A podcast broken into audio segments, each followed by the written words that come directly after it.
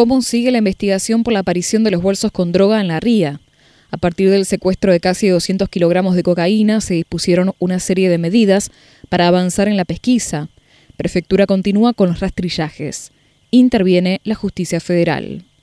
Una serie de medidas y tareas investigativas puso en marcha la justicia tras la aparición de siete bolsos conteniendo casi 200 kilogramos de cocaína en la zona de la ría.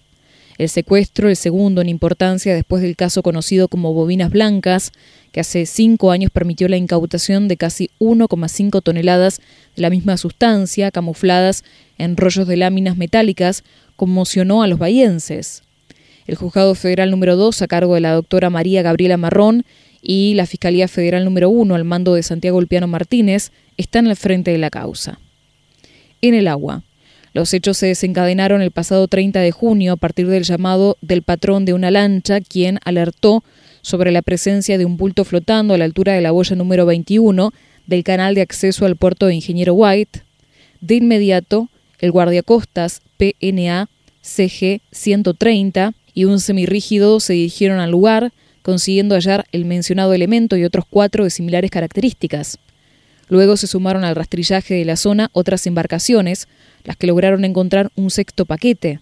Se comprobó que los bultos contenían 150 panes de cocaína con un peso de más de 170 kilogramos. En tierra.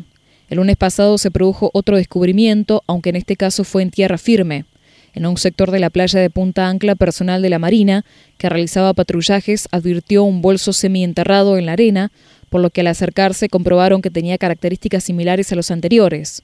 De inmediato dieron aviso a la Policía Federal y las autoridades intervinientes. Los peritos determinaron que en el interior había 25 panes de cocaína con un peso de 26 kilogramos. En este sentido, fuentes oficiales indicaron que desde la Fiscalía solicitaron que las actuaciones por el nuevo secuestro se sumen a las iniciadas por el hallazgo anterior. Análisis. Efectivos de la Prefectura Naval Argentina de nuestra ciudad y con asiento en Capital Federal se encuentran trabajando y colaborando con el juzgado en la intervención del caso.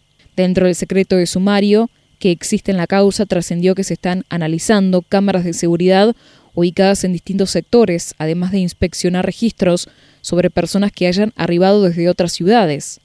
A partir del trabajo investigativo consiste también en establecer si guarda relación al hallazgo de la droga con la aparición registrada dos días antes de un semirrígido a la deriva y sin ocupantes. Se trata de la embarcación denominada Ali Lafken II, que fue hallada a la altura de la boya 31. Los investigadores determinaron que se encuentra a nombre del ciudadano paraguayo Aureliano Villalba Cabrera, cuyo paradero sigue siendo un interrogante.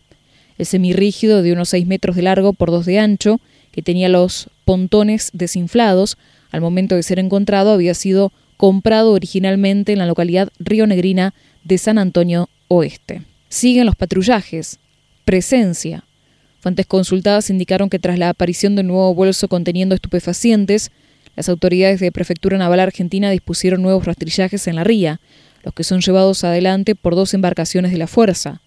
Cifra millonaria. Investigadores indicaron que el valor del mercado negro de los casi 200 kilogramos de droga decomisada rondaría los 240 millones de pesos. Expectativa. Fuentes consultadas indicaron que los investigadores tienen esperanzas en que las medidas puestas en marcha permitan encaminar la pesquisa hacia los responsables.